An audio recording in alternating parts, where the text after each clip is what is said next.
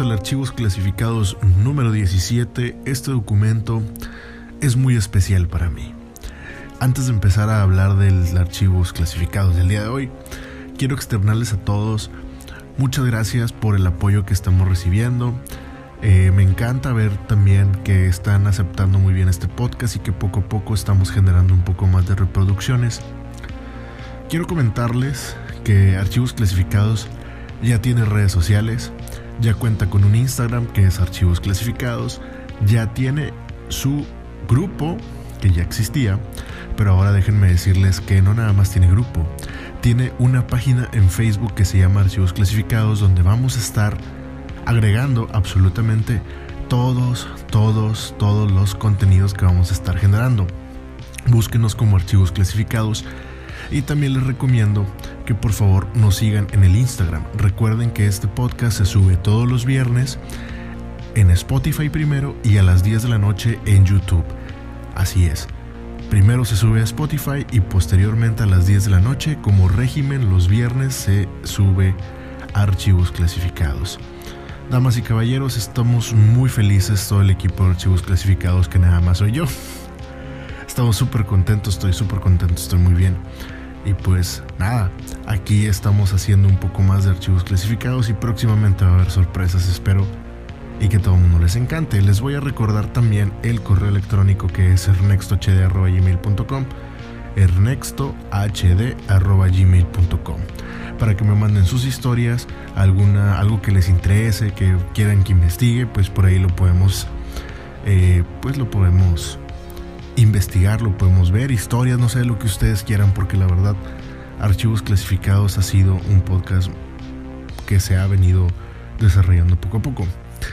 Hablando de, espero que la semana pasada les haya gustado el Archivos Clasificados, fue un proyecto que hice, que, que maquilé hace mucho tiempo, era un programa de radio por internet y por lo regular era más o menos la temática de contar historias de miedo y eso y me encargué de extraer algunas cosas de ese archivos clasificados, perdón, de ese, de ese programa que se llama Voces, de, Voces del Más Allá. Espero que les haya gustado. A mí en lo particular me encantó. Y quiero más que nada agradecerle a todos ustedes por el gran recibimiento de esto. Redes sociales ya saben, todos búsquenos como archivos clasificados en Instagram, en Facebook y en YouTube también. Pues ya YouTube ya también lo pueden ver. Pero bueno, espero que le den muchos me gusta a las imágenes que van a estar apareciendo en Instagram y sobre todo que nos sigan. Espero que cuando nos estén estén escuchando esta parte del podcast ya estén siguiéndonos en Instagram. Pero sin más ni más, damas y caballeros, vamos a empezar con el archivos clasificado número 17 que hemos titulado Leyendas Mexicanas.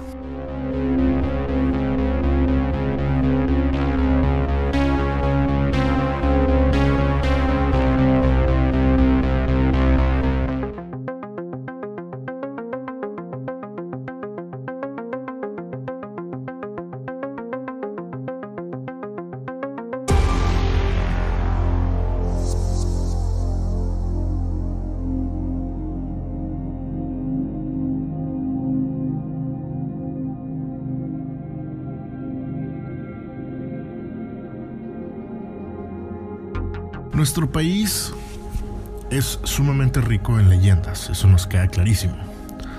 Prácticamente no hay ninguna entidad del país donde no haya ocurrido un suceso completamente paranormal.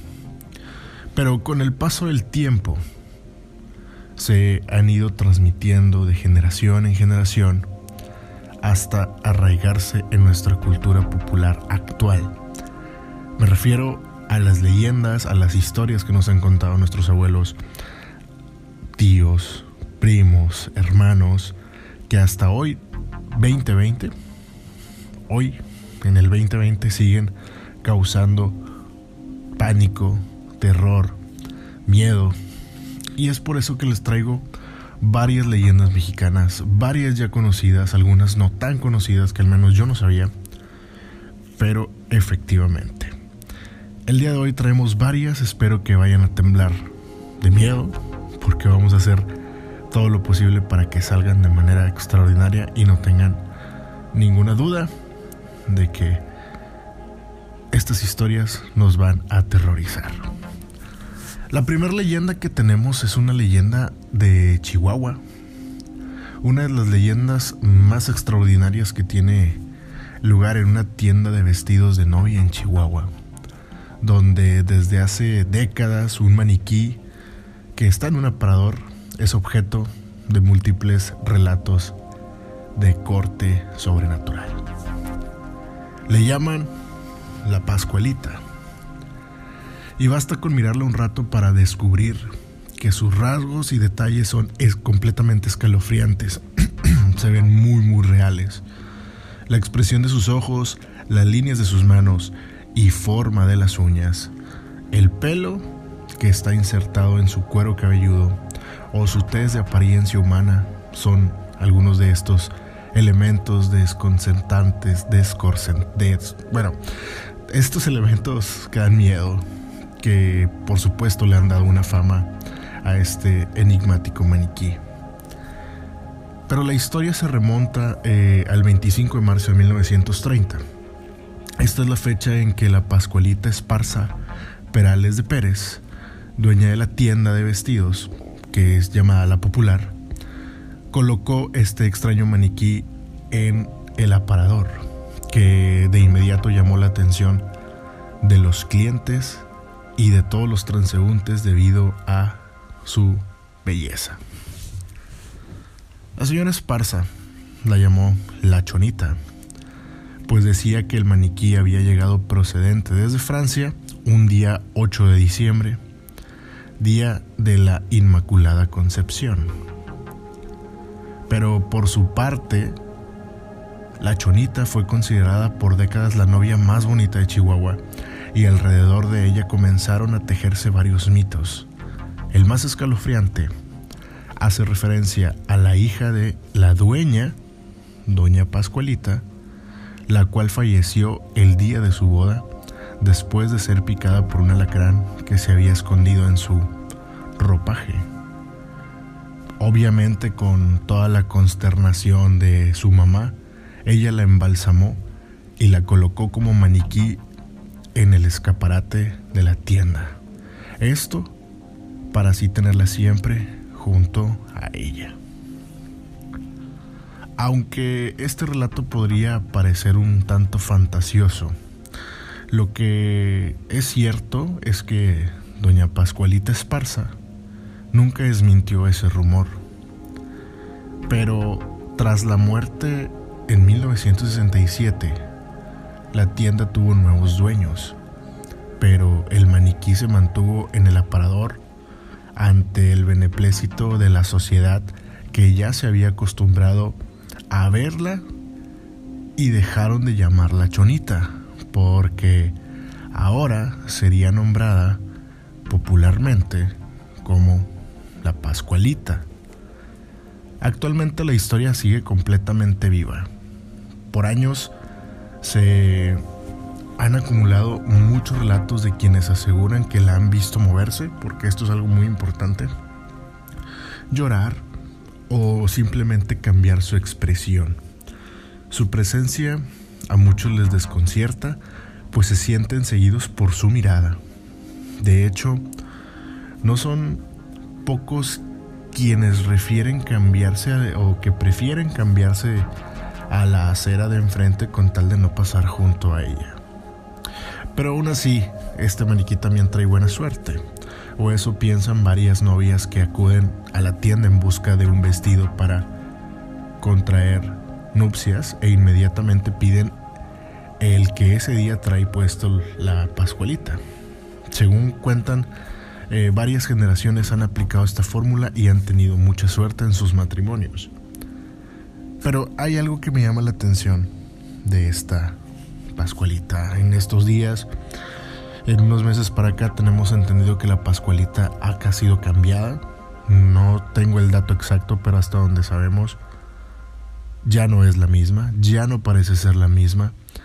Y eso a los chihuahuenses, si es que se llaman, se les puede llamar así, porque la verdad no sé cómo se les dice. A las personas de Chihuahua, vaya. Eh, les está causando un ruido ahí medio extraño, porque algo icónico de su ciudad ese estado de la República ha sido completamente cambiado y efectivamente todos los rasgos, todo es muy diferente, muy, muy diferente. Pero la pregunta aquí es, ¿quién decidió realizar ese cambio? ¿Y por qué lo hicieron? Esa es la, pregunta del día de hoy. Si alguien sabe más del tema, pues por favor háganoslo saber. Que yo en lo particular estoy muy, muy eh, consternado por esto, porque años de tradición lo han mandado al abismo para mí. Gente de Chihuahua, no sé si ustedes quieran agregar algo, no sé si quieran comentemos algo en el próximo podcast, si quieran hacer alguna referencia o algo, pero hace... Hagan, háganme saber qué es lo que está pasando con la Pascualita.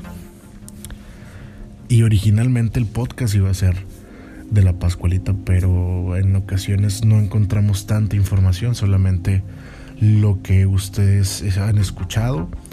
Quisiera tener un poco más de relatos, de vivencias, de todo lo que ha generado esta increíble o este increíble maniquí. Si de pronto escuchan que se mueve mucho, estoy grabando desde mi cuarto, mi habitación. Estoy acostado completamente a oscuras contándoles estas increíbles historias. Pero existe otra, una historia que me llenó, que cuando leí me, me, me llamó mucho la atención. Esta historia se titula La Dama de los Espejos. Dicen que hace muchos años existió una hermosa mujer cuya cabellera era lo que más le gustaba, era lo más preciado que tenía. No se cansaba de admirar su belleza, por lo que se la pasaba mirándose al espejo horas y horas y horas mientras se cepillaba el cabello muy delicadamente. Sin embargo, la vida le tenía preparada un trágico destino cuando el doctor le avisó que tenía una enfermedad terminal. Y en ese momento todos los días los tenía contados. Aunque con esta terrible noticia se le vino el mundo abajo. No fue suficiente para vencer su vanidad. Ella continuó admirándose frente al espejo y quería seguir haciéndolo después de morir. Así que es por esto que le pidió a su esposo que le prometiera que la enterrarían en una tumba llena de espejos. Esto en honor a su belleza. La mujer muere. Al pasar de los días, su esposo cumple su promesa, pues enterró al amor de su vida en una preciosa tumba llena de espejos, ángeles, imágenes religiosas y flores bonitas en el panteón de la Leona en la ciudad de Cuernavaca, Morelos. Después de su partida, la vanidosa mujer comenzó a manifestarse en las fechas cercanas al Día de Muertos y cada aniversario luctuoso se dice que la mujer toma un taxi desde el cementerio y pide que la lleven a su casa. Al llegar al destino, ella dice que su esposo enseguida saldrá a pagar el servicio, pero este nunca sale. Cuando algún taxista ha llegado a tocar su puerta, sale un solitario señor de ya avanzada edad y les dice que la mujer que llevaron es su esposa. Pero su esposa ya ha fallecido desde hace varias décadas. Pero en esta temporada del año ella va a hacerle compañía en su vejez. Pero así como la mujer viaja a su antigua y aún casa de su esposo, tiene que regresar a donde pertenecen los muertos pues en otras ocasiones la hermosa pero muy triste mujer toma el taxi desde afuera de la casa y le pide al chofer que la lleve al Panteón de la Leona. Al bajar, la mujer desaparece entre la niebla y se va a descansar, pero siempre regresará. Una increíble historia que ya había escuchado varias historias así hace algunos años de personas que iban a su casa y entraban más nunca salían.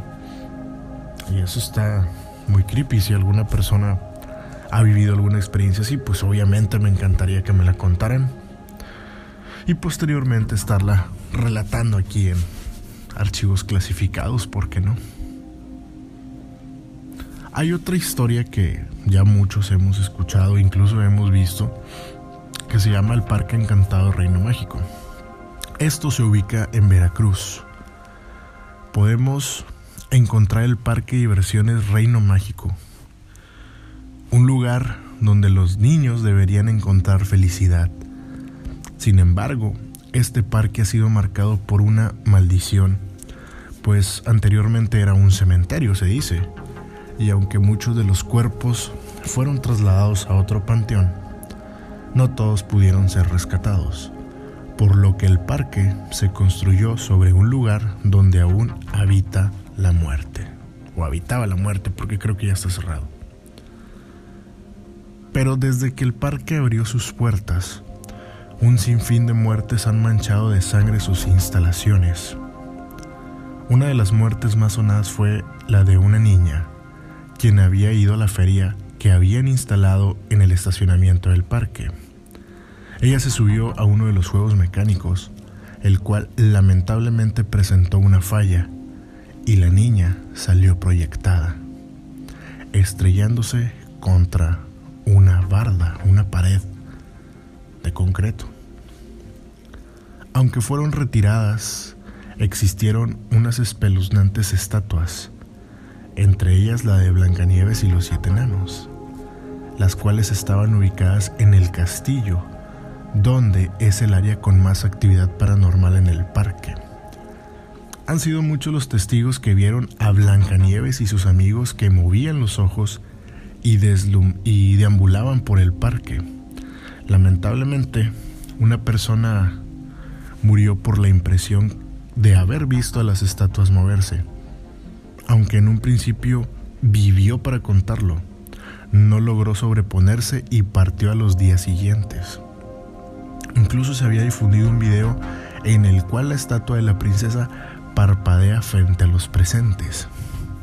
Y si mal no recuerdo, ese video lo pueden encontrar y creo que es del programa Extra Normal que se transmitía los domingos, no sé si todavía lo pasan, pero sí recuerdo que, que esa estatua movía los, los ojos. Y tengo entendido que todavía están esas estatuas. Hace poco estaba viendo un reportaje que hicieron ahí unos muchachos muy bueno que la verdad se, se los recomiendo. No solamente póngale Reino Mágico y ahí va a aparecer. Dura aproximadamente como 40 minutos. Pero bueno, otras de las zonas más embrujadas del lugar son las albercas, pues muchos de los niños han reportado que algo no puede que algo no pueden ver.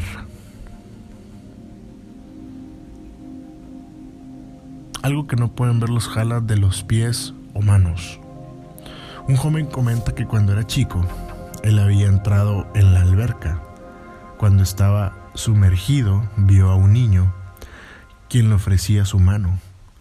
Al este negársele y nadar hacia la superficie, el niño fantasma lo tomó de los pies con la intención de ahogarle sin lograr su cometido, obviamente.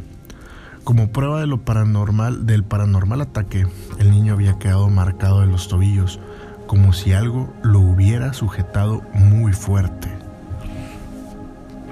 Se dice que por las madrugadas pareciera que Reino Mágico siempre tiene visitantes que no pertenecen a este mundo, pues los juegos se mueven automáticamente, se escuchan risas de niños y se pueden ver sombras que se asoman entre los juegos. Como les decía, existe un video donde sí se ve algo, no sé si sea real, pero sí se ve una sombra negra, incluso se apagan algunas lámparas de la calle. Y estos chavos que son de Veracruz al parecer, lo, se encargan de hacer este tipo de, de videos. La verdad yo lo pongo a su criterio no sé si sea real, no sé si sea mentira, Pero ahí está. Ustedes tienen su última palabra y, su, y, ustedes dirán si creen o no creen. Yo la verdad lo dejo en duda. Algo se ve y se apagan las cosas. Más no lo sé. Puede que ustedes opinen ante eso. Otra historia mexicana que me gustó se llama El Diablito de Cholula. Esta pues es una de esas leyendas que marcan la historia de un pueblo y perduran para siempre, eso es 100% comprobable. Pero esta historia comienza con la aparición de una estatua con la figura perfectamente tallada de un diablito, afuera de la iglesia de San Miguelito en San Pedro Cholula, en Puebla. El lugar donde está, donde esta misteriosa figura sería alabada por sus poderes milagrosos y temida por su naturaleza maligna. Obviamente se desconoce el origen de esta estatua, pero sin embargo hay algunas versiones de su espeluznante historia o de su espeluznante historia. La más conocida es que el diablito proviene de una estatua en el templo, donde encadenado era pisoteado por el arcángel Miguel en representación a la derrota del diablo contra el jefe de los ejércitos angelicales. Pero hay otra versión que dice que lo encontraron en la carretera donde está ubicada la iglesia y creyeron que era una reliquia prehispánica. Y la tercera historia, pero no menos importante, dice que el dueño de la estatua estaba atormentado porque el diablito cobraba vida y realizaba labores del mal por lo que él decide llevarlo a la iglesia, donde su maldad podría ser contenida. Pero independientemente de su origen, el diablito terminó habitando la iglesia del pueblo mágico de Cholula. Se dice que está encerrado en una caja de cristal en la sacristía, pero sin embargo no fue fácil contenerlo, pues a pesar que lo construían cajas de acuerdo a su tamaño, este jamás cabía, hasta que crearon la actual caja después de unos rezos especiales para apresarlo. Aún así, él nunca se quedó quieto, pues la madera empezó a sufrir deterioro, deterioros ya que el pequeño diablo rasguñaba la caja por lo que comenzaron a cortarle sus uñas. Pero aún todos estos esfuerzos no han sido suficientes para poderlo calmar pues por lo que los lugareños cuentan, pareciera que el diablo anda literalmente suelto. La gente cuenta que cuando ocurre una desgracia en el barrio, el diablito aparece en otra posición dentro de la caja. Señalan o señal de que se estuvo moviendo, por lo que se le ha atribuido ese destructor poder a la roja estatuilla, de quien se dice que cuando escapa provoca accidentes en la curva del diablo. Esta es una peligrosa curva cercana a la iglesia, pero esta solo es una de múltiples, de múltiples, eh, perdón, múltiples eh, perversidades y aunque se podría pensar que eso alejaría a las personas del, del templo, por el contrario, esta leyenda genera un cuantioso tráfico de feligreses, pero en vez de rezarle a San Miguel, el patrón de su iglesia, estos, estos le rezaban a su enemigo, que es el diablo, el diablito que está ahí. Puede sonar un poco loco, pero cuando las personas se enteraron del inmenso poder del diablito, pues comenzaron a pedirle favores y este casi siempre se los cumplía y cuando tuviera que ver con dinero, amores, tragedias y venganzas, pues obviamente con más razón. Pero actualmente el diablito se encuentra escondido. Quienes quieren visitarlo previamente tienen que encomendarse a San Miguel para que los proteja de ese travieso demonio. Y obviamente los visitantes eh, cuentan que cuando los guardias lo, pues los llevan al sagrado recinto donde está. Ellos, en este caso los cuidadores, se voltean porque no quieren verlo, porque aunque el diablito esté encerrado, los guardias han sido testigos de que el diablito se sale con la suya, pues ellos cuentan que la malévola estatua puede poseer a sus invitados, ya que cuando salen no parecen ser los mismos. Y obviamente en muchas ocasiones aquellas almas que alguna vez fueron inocentes hacen cosas dignas de un diablito. Gente de Puebla, pues espero y, estén escuchando esto. Si esto es real o existe, pues por favor háganmelo saber. Ya sea en los comentarios del podcast que aparece en YouTube o a través de nuestras diferentes redes sociales. Pero tampoco Culiacán, tampoco se salva de esta emblemática de este emblemático podcast que ellos cuentan que tienen una novia o tenían una novia. Y dice, esta es la historia, o esta historia se remonta a los años 50. Lupita era una muchacha buena y enamorada, quien contraería nupcias con el amor de su vida Jesús. Pero esta historia no tuvo un buen final, pues el destino tenía desgarradores planes para Lupita. Después de que Jesús le pidiera matrimonio a Lupita, ella muy emocionada le contó a su mejor amigo Ernesto. Pero, para la sorpresa de la joven, Ernesto le confesó que la amaba en silencio. Y Lupita lo consoló diciéndole que lo quería mucho, pero como, como un amigo, o sea, lo mandó a la friendzone. Y pues que le gustaría que él fuera su padrino y quería que él la entregara en el altar. Ernesto, obviamente muy triste, aceptó. Pero cuando llega el día, el día de la boda, en el atardecer de Culiacán, Ernesto entrega a la mujer que amaba a Jesús. Pero al ver a Lupita tan feliz en el altar, en ese momento supo que la había perdido para siempre. Obviamente los celos nublaron su juicio. Sacó una pistola y le disparó a Jesús en la cabeza, para posteriormente suicidarse. Ese día la iglesia se llenó de sangre y los sueños de Lupita fueron truncados. El sueño de casarse fue arrebatado.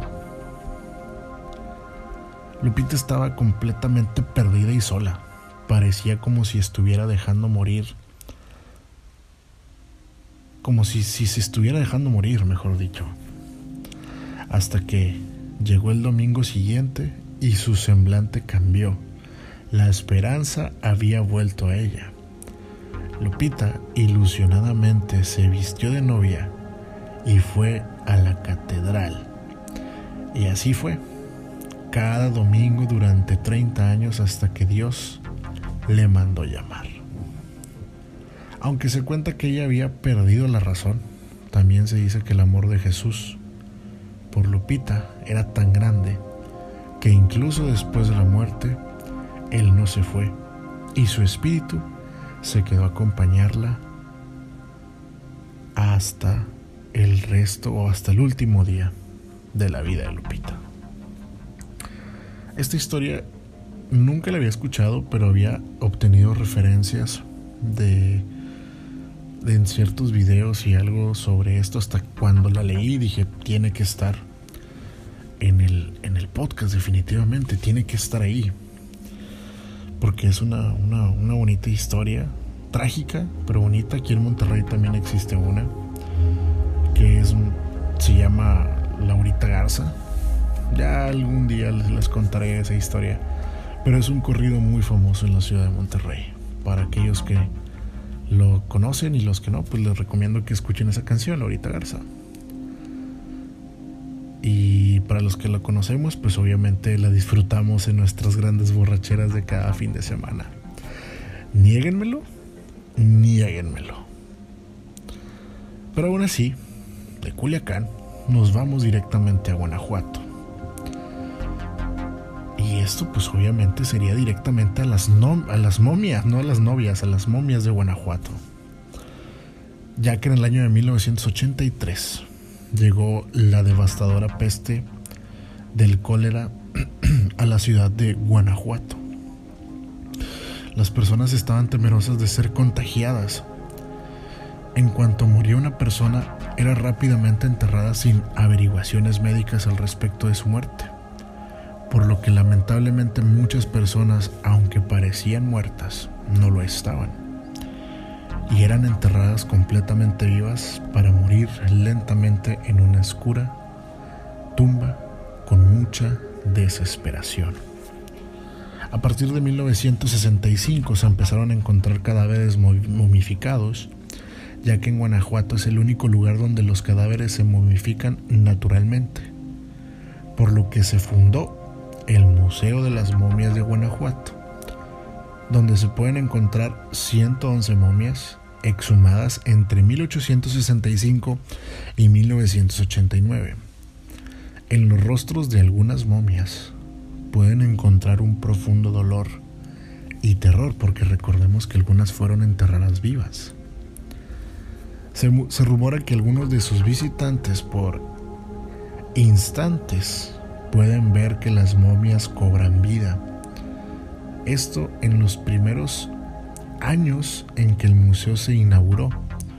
Un señor sufrió de un infarto después de asegurar que una momia se había despertado pero también se habla de una momia cuyo espíritu vaga por las calles místicas de Guanajuato, la cual dice que en vida esa momia fue una mujer que practicaba la brujería, y se dice que aún muerta conserva sus malignos poderes, por lo que su vitrina tiene barrotes de metal para encerrar toda su maldad. Jamás he tenido la oportunidad de ir a conocer el Museo de las Momias de Guanajuato. He estado en León, he estado en Guanajuato, pero nunca he, digo, he estado solamente una vez. Pero no, no tuve la oportunidad de ir al, Museo de las Momias de Guanajuato. Espero ir próximamente ir. Espero y, y ver este museo porque la verdad hay muchas cosas que no conozco. De Guanajuato nos vamos a un panteón, un panteón la historia se llama el Panteón de San Cristóbal de las Casas.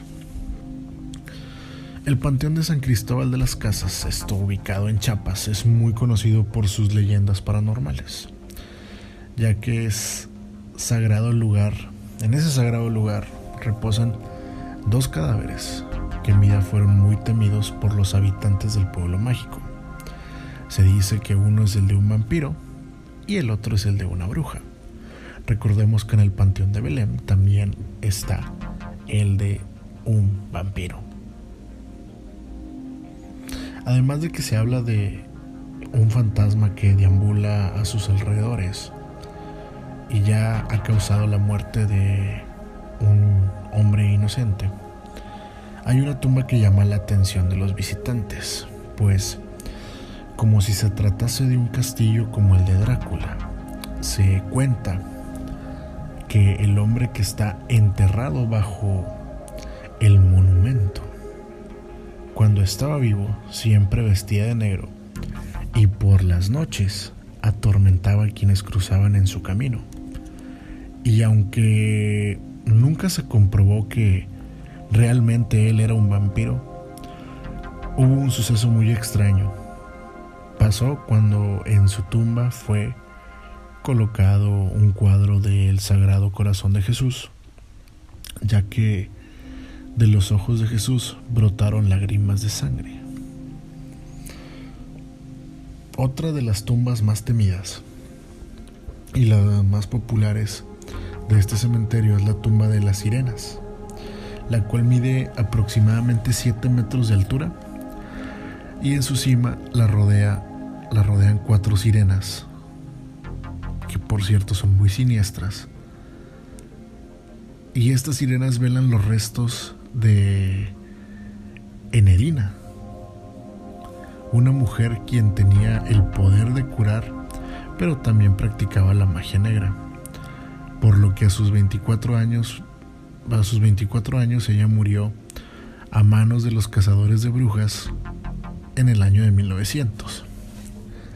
Se dice que, se dice que sus familiares la enterraron parada y junto a sus riquezas, pero pobre de quien trate de tomar algo de sus, valiosa, de sus valiosas posesiones, ya que ella lanza antes de eh, lanzó una maldición sobre lo que le pertenece a ella, como también hizo la promesa de volver el día en que la última sirena caiga de su tumba.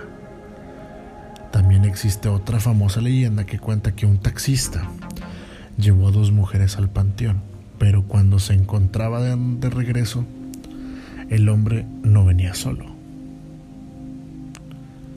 pues una hermosa mujer con el velo negro se le apareció en la parte trasera de su carro y le pidió que la llevara a visitar a toda, que llevara a visitarla a todas las iglesias de San Cristóbal de las Casas.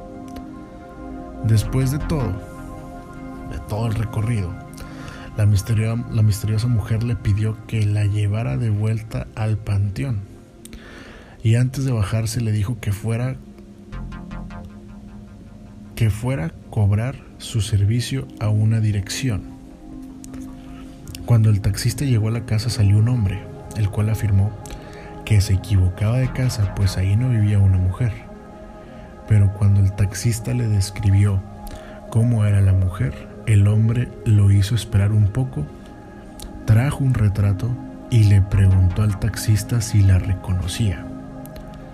El taxista confirma que se trataba de la misma mujer.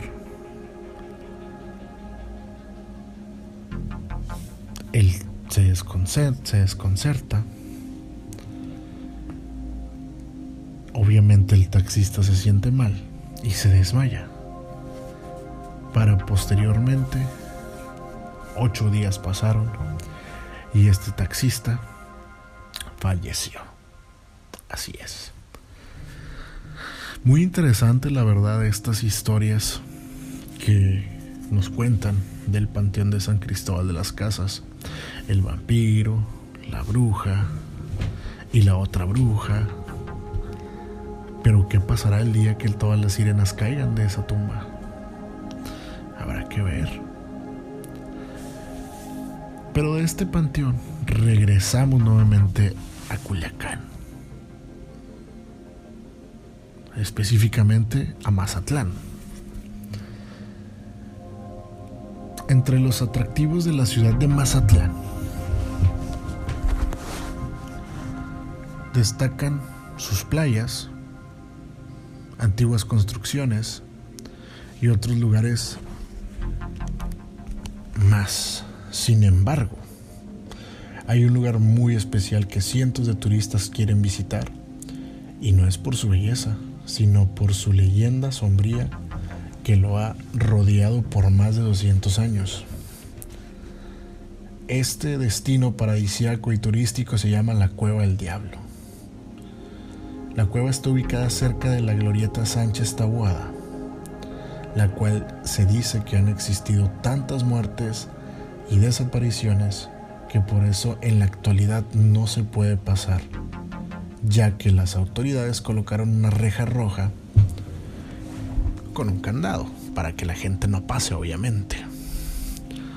Una de las historias más aterradoras empiezan con un derrumbe que dejó el descubierto la cueva, por lo que unos exploradores decidieron buscar qué es lo que había dentro de ella. Pero lamentablemente la curiosidad mató al gato, y aquellas personas jamás salieron.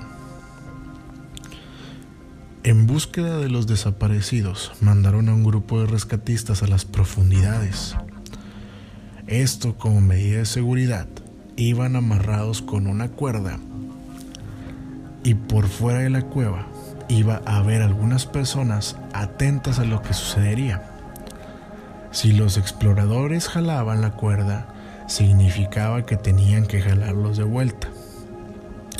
Sin embargo, Pasaron las horas y los rescatistas no salían, ni habían estirado la cuerda, así que la gente del exterior pues decidió traerlos de regreso. Cuando terminaron de jalar la cuerda, todos los testigos esperaban a los rescatistas.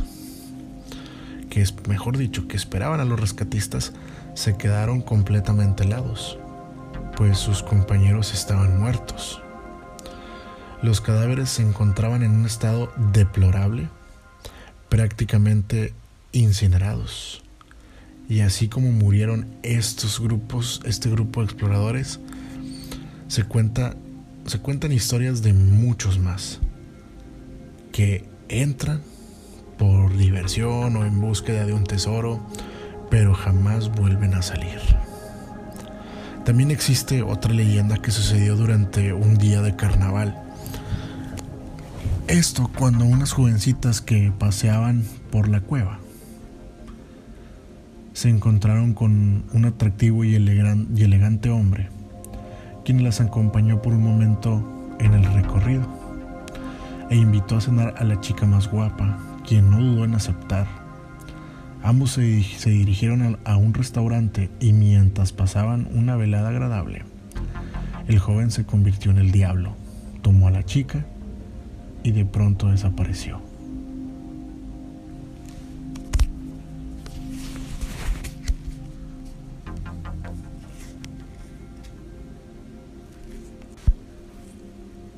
La muchacha ya no se le volvió a ver. Sin embargo, el demonio, al demonio si hay quien se lo ha topado de frente, pues se dice que la entrada al infierno se encuentra en el interior de la cueva, donde el diablo entra y sale en busca de almas. Creo que visitar la cueva de noche es espeluznante, pues la cueva se encuentra iluminada de rojo, la escenografía perfecta para encontrarse con el diablo. De hecho hay varios videos donde definitivamente aparece esta cueva, se ve esta cueva y se ve la, la reja ahí con un diablito marcado en esa parte.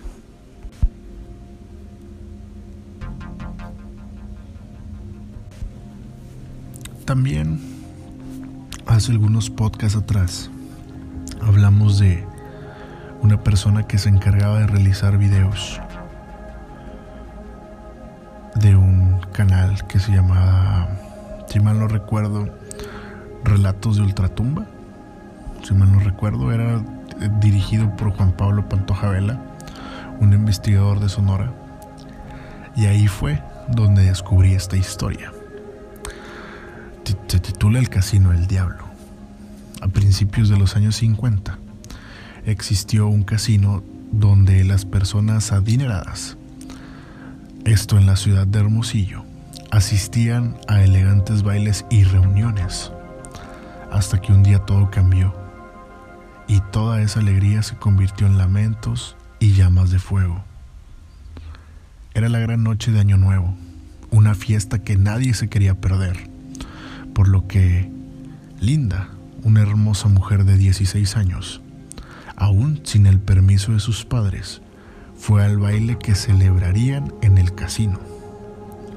Todos los jóvenes querían bailar con ella, pero ella a todos rechazaba hasta que llegó un misterioso pero apuesto hombre a sacarla a bailar. Linda inmediatamente aceptó y fue a la pista con él. Mientras ellos bailaban, de pronto Linda sintió muy caliente su espalda y efectivamente la mano de aquel hombre estaba marcando con su ardor el vestido, el cual pronto comenzó a arder en llamas. Linda, en medio de sus gritos y desesperación, vio que las piernas de aquel hombre eran de un animal, una de gallina y la otra de caballo. El sobrenatural hombre corrió al baño, donde se originó una explosión a la par de otras explosiones en diferentes puntos del casino mientras el olor a azufre se expandía por el casino del cual todos los invitados trataban de escapar. Hay muchos rumores sobre el destino del destino que le deparó a Linda ese día. Algunos dicen que murió en el incendio, otros que quedó loca y otros que el diablo se la llevó consigo al infierno. En la actualidad se pueden encontrar las ruinas de este magnífico casino o maldecido casino o como lo quieran llamar. Este casino se encuentra en lo más alto de un cerro. Se dice que desde algunos puntos de la ciudad de Hermosillo se puede apreciar que las ruinas se iluminan como si de un fuego se tratase. Y para los que se encuentran más cerca, pueden escuchar música que se propaga desde el antiguo casino, dando la sensación de que una fiesta de fantasmas se recrea por las noches. Les comentaba que Juan Pablo había ido a investigar este casino hace mucho tiempo que no sube video Juan Pablo, pero ahí está. Ahí pueden buscarlo en YouTube, solamente búsquenlo Juan Pablo Pantojavela, relatos de ultratumba y pongan el casino y les va a aparecer, se los puedo asegurar. Pero ya con esta historia nos vamos a despedir. Esta es una historia de aquí de la ciudad de Monterrey. Y se llama Los Fantasmas del Citadel. Una plaza de aquí, de la ciudad de Monterrey. Hace algunas décadas, en la ciudad de San Nicolás de los Garza, un, existió un bañario, unas albercas, donde las familias iban a disfrutar de su tiempo libre y aunque la mayoría de las personas que pudieron visitar el lugar llevaban consigo gratos recuerdos, hay una minoría que lleva unos muy espeluznantes y para otros más desdichados. Ellos son el recuerdo, pues murieron, murieron dentro de las instalaciones. El bañario se le llama o se llamaba Los Rodríguez y fue muy popular en su tiempo sin embargo, la ola de muertes que ocurrieron en el lugar terminaron por cerrar el centro recreativo. Todas las historias que sucedieron son desgarradoras, pues los fallecidos, en su mayoría niños, murieron ahogados. Sin embargo, se cuenta una historia en especial que al parecer es la más escalofriante. Y es que se dice que uno de que uno de esos niños desapareció en las albercas en un descuido de sus padres. Pasaron los días y no lo encontraron nunca, por lo que se pensó que se trataba de un secuestro.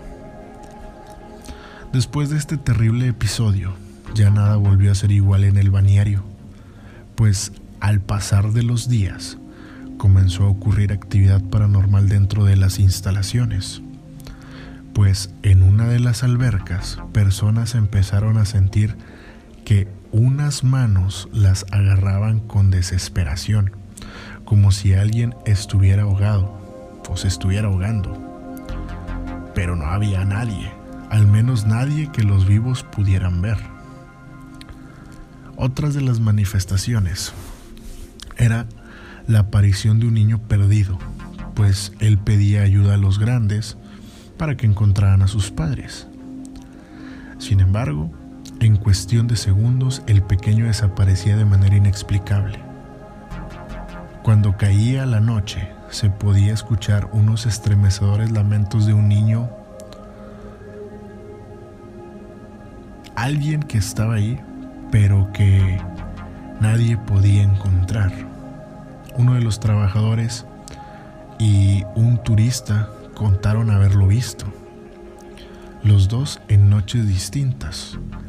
El niño los tomó con su mano helada y les pidió que lo acompañaran rumbo a una zona desértica dentro del parque. Sin embargo, no pudieron ayudarlo, pues ambos se desmayaron por la impresión, ya que ellos mencionan que el niño tenía un aspecto perturbador pues estaba empapado y en su rostro se reflejaba un inmenso terror, como si hubiera muerto ahogado. Pasa el tiempo, rumores comenzaron a esparcirse. Se decía que el día, del, el día que el niño desapareció fue porque murió ahogado y uno de los salvavidas encontró su cadáver, pero por miedo a ser culpado, ya que era su responsabilidad mantener a los visitantes a salvo, decidió enterrarlo en el lugar solitario de los Rodríguez.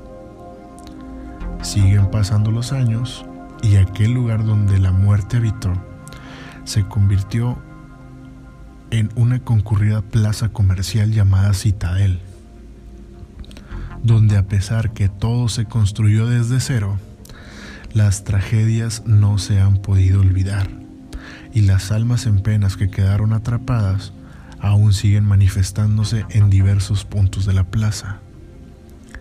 Son múltiples los testimonios de visitantes y trabajadores que aseguran ver entes del más allá. Uno de los establecimientos donde más fenómenos paranormales sucede es en la tienda departamental Sears, donde por las mañanas, poco antes de abrir al público, aparecen pequeñas huellas de agua, señal de que alguien mojado estuvo merodeando por la madrugada. En otra de las tiendas se dice que hay una bodega en donde se pueden encontrar un pozo de agua. Se piensa que era una de las albercas.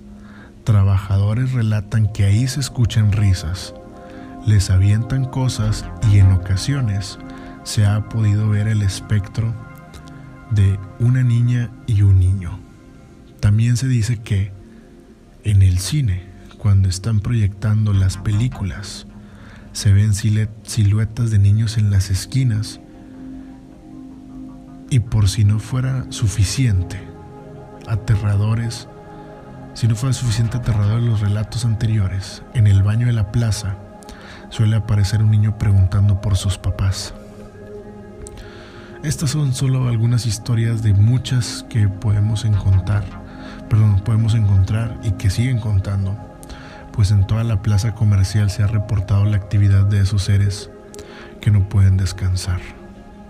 Es por lo mismo que muchos guardias han renunciado al ser víctimas de tan siniestras manifestaciones, secuelas de una muerte inesperada, que no han permitido a los niños irse al mundo al cual ya no pertenecen, pues ellos piensan que aún están vivos. ¿Qué les parecieron estas leyendas de la República Mexicana, leyendas de México, que a mí en lo particular me encantaron cuando las leí. Me quiero despedir ya de una vez. Ya es demasiado podcast por hoy. Espero sus comentarios en YouTube. Espero que nos sigan en Instagram. Si tienen algún suceso paranormal que hayan presenciado en alguno de estos lugares, por favor déjenmelo saber en comentarios, en correos electrónicos, donde usted quiera. Yo soy Héctor Hernández. Que descansen, si es que pueden. Y si lo logran, que descansen en paz.